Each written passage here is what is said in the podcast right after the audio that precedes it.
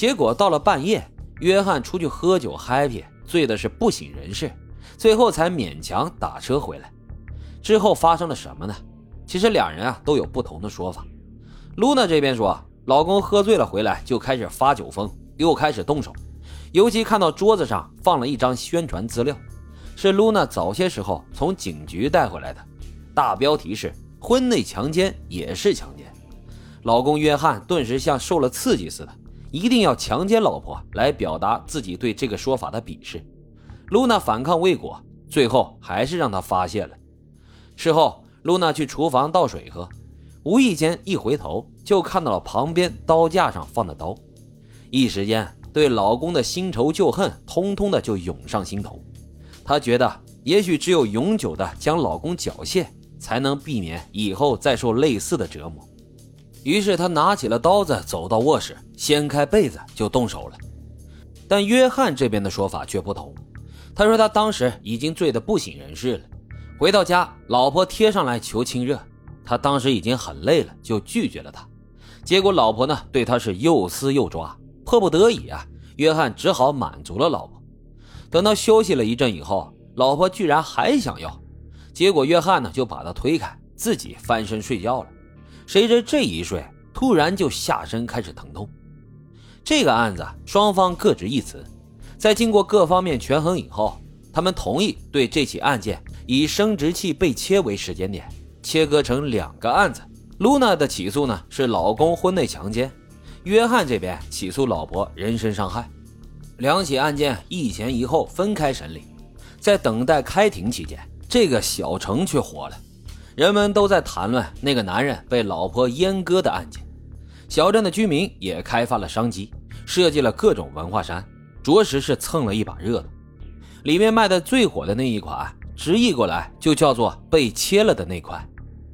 如果你要是加二十美元，还可以得到男主亲笔签名的纪念版。几个月之后的万圣节，商家还以此图案为灵感，设计了一款情侣装，全国热卖。而更加狗血的是，一向三俗无底线的一个主持人，在当年还推出了一款新年特别节目，请来男主约翰当嘉宾，搞了一个现场募捐。他把愁眉苦脸的约翰往台前一戳，后面用一个巨大的生殖器作为指针。随着捐款的增加，两个性感女郎合力把那个指针推到相应的数字。就这样。约翰在当晚就给自己筹来了二十五万美元的捐款，甚至比很多谋杀案的受害人得到的捐款还多。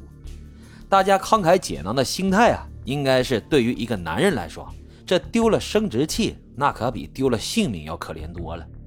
这样一来，全国的人民可算是记住了这张脸。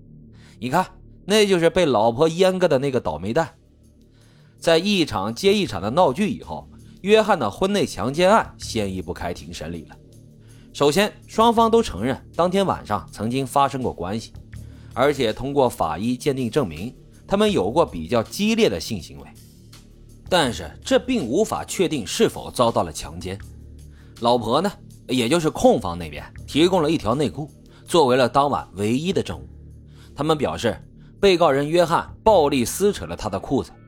但是老公，也就是辩方那边，却请到了一个前任 FBI 的专家，证明了内裤断面整齐，其实是用剪刀或者是某种利器给剪坏的。在案发以后，露娜驱车前往美甲沙龙找老板娘帮忙，在老板娘的说服下投案自首。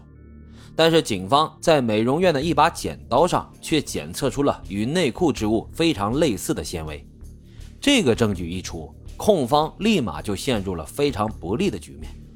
一般来说，强奸案的陪审团普遍心理呢会同情女方多一点，但在这个案子里，男方连命根子都掉了，你说我们到底该同情谁呢？结果陪审团只用了四个小时就裁定约翰婚内强奸罪名不成立。当约翰和他的律师团眉飞色舞地走出法庭时，在场的人几乎一致认定。露娜的牢饭啊，这回算是吃定了。老公的婚内强奸被判不成立，露娜这边的形势也是急转直下。如何逃脱阉割丈夫的伤害指控呢？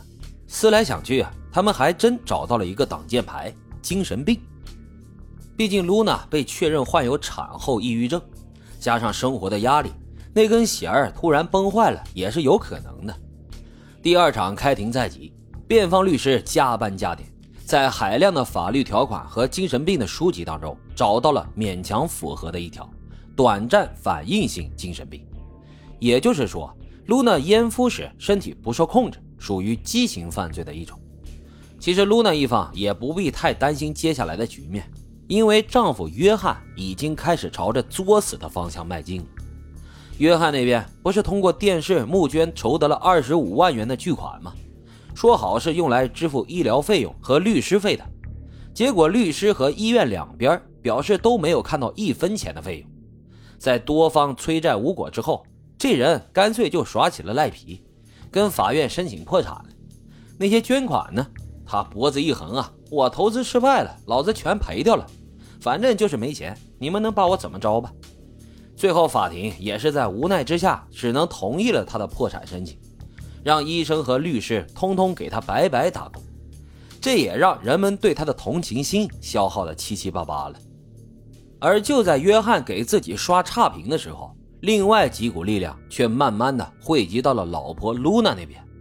首先是拉美裔的团体，那些来自南美穷国的女孩。在婚姻中苦苦煎熬的女性，都把露娜当成了偶像和英雄。她的举动是敢于对家暴说不，你再动手试试，我晚上就灭掉你的老二。这些女性还自发的组织了起来，在开庭之前举标语给他打气。很多国际女权组织也赶紧过来插一脚。千千万万的非洲女孩被男人残忍暴力了那么多年，男权社会呢却连个屁都不放。哎，这下好了，有个女的把男人阉了，你们就跳得这么老高。